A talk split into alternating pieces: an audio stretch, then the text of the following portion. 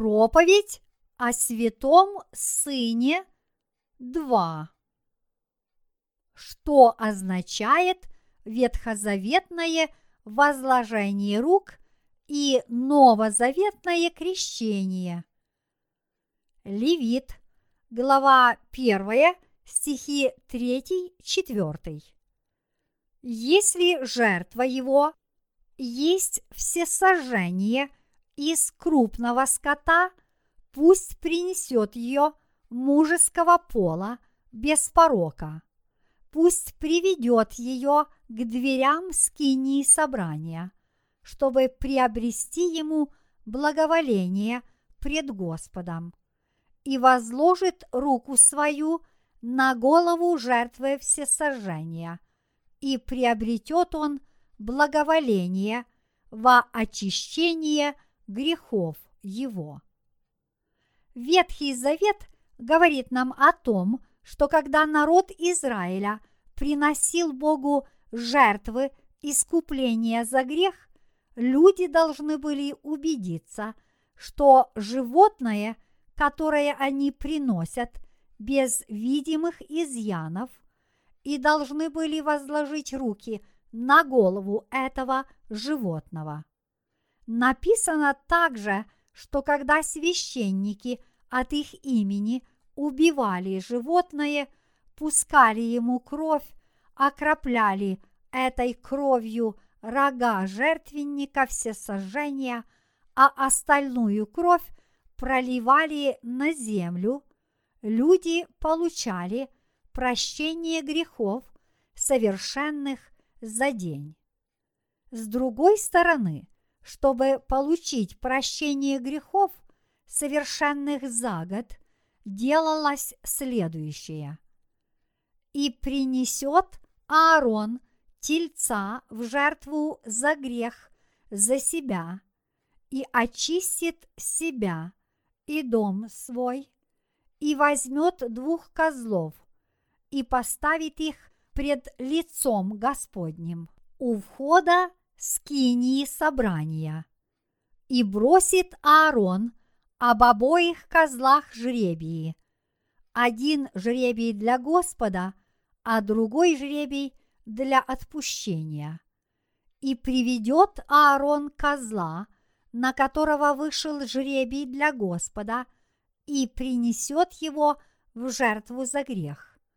А козла, на которого вышел жребий для отпущения, поставит живого пред Господом чтобы совершить над ним очищение и отослать его в пустыню для отпущения.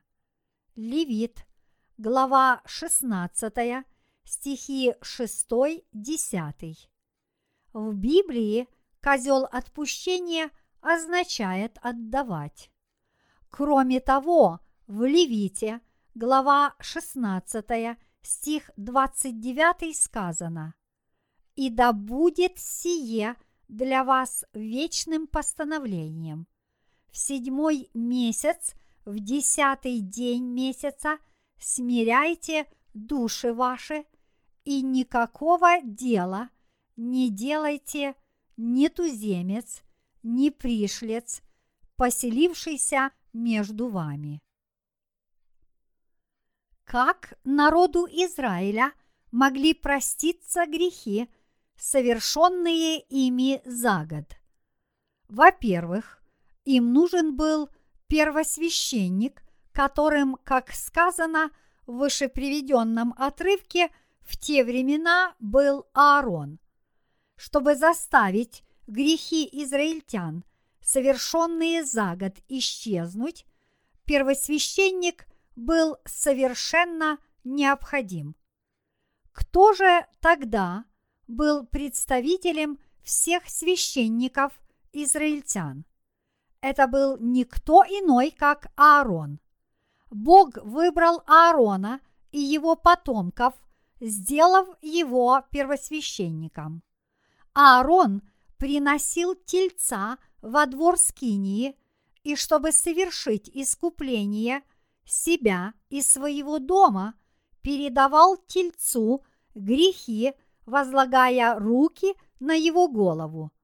Затем он перерезал тельцу горло, пускал кровь, после чего брал некоторое количество крови и окроплял ею крышку ковчега откровения с восточной стороны, а землю перед крышкой окроплял пальцем семь раз. Вот как сначала Аарон и его дом получали прощение грехов. Искупление означает передачу грехов жертвенному животному возложением рук на его голову. Такая смерть жертвенного животного вместо человека и является искуплением. Грешники должны умереть из-за их грехов, но когда они передают свои грехи жертвенному животному, возложив руки на его голову, это означает, что теперь жертвенное животное заслуживает смерти вместо них. Вот как сначала первосвященник и его дом получали прощение своих грехов. После этого первосвященник сам входил в скинию и приносил в жертву Богу одного из двух козлов, прежде возложив на животное руки и убив козла, чтобы взять его кровь. Затем от всего народа Израиля и в их присутствии он возлагал руки на другого козла и таким образом передавал грехи иудеев этому козлу. Возлагая руки на голову козла, первосвященник молился. «О Господь, народ Израиля нарушил Твой закон, Твои десять заповедей с первой по последнюю и все 613 статей Твоего закона. Господь, все эти племена согрешили пред Тобою – Поэтому я передаю все их грехи жертвенному козлу, возлагая руки на его голову.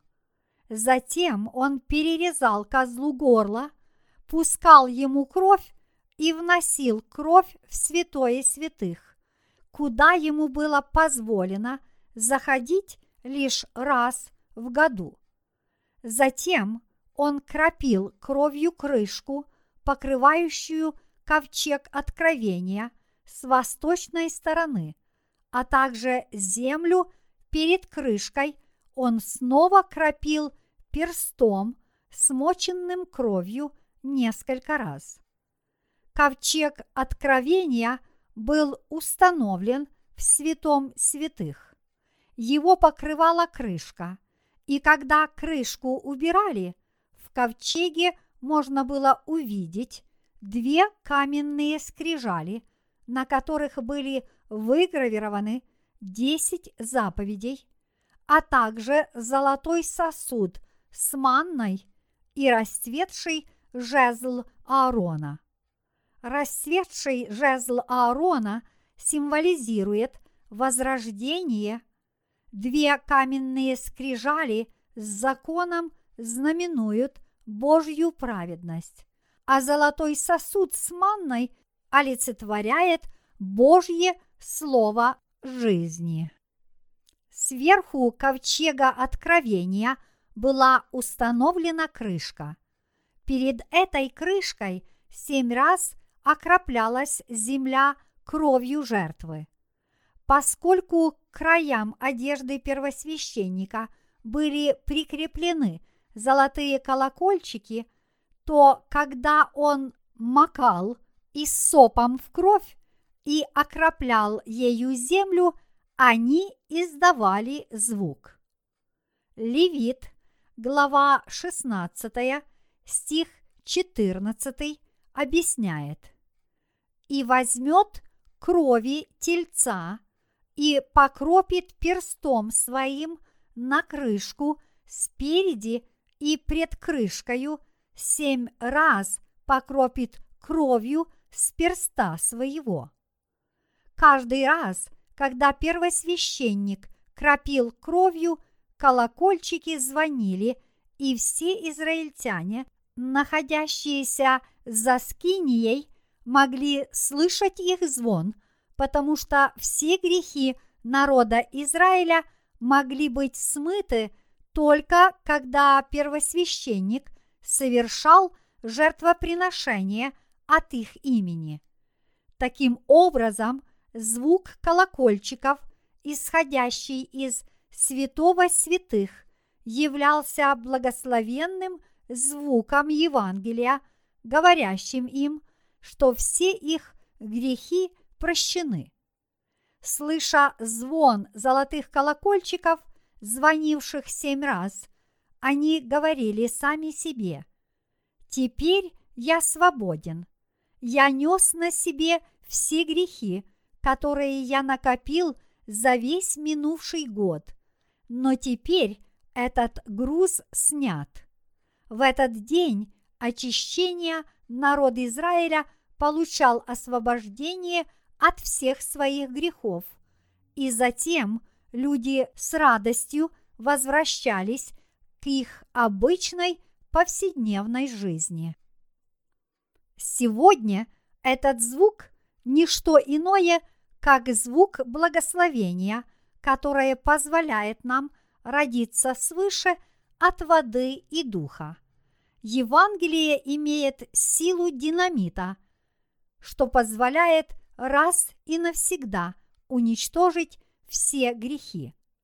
Мы обретаем спасение, слушая ушами, веруя сердцем и исповедуя нашими устами веру в Слово Божье, каковым является Евангелие воды и духа.